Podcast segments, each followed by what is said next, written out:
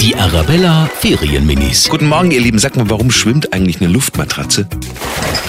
Also die Luftmatratze, die schwimmt, weil da Luft drin ist wie bei den Schwimmflügeln und die geht dann nicht unter, da kann man sie drauflegen und entspannen. Weil wenn man sich auf die Luftmatratze im Wasser legen will, dann kann man sich einfach drauflegen. Weil die Mama viel Luft reinpustet. Dann mm, taucht sie nicht unter.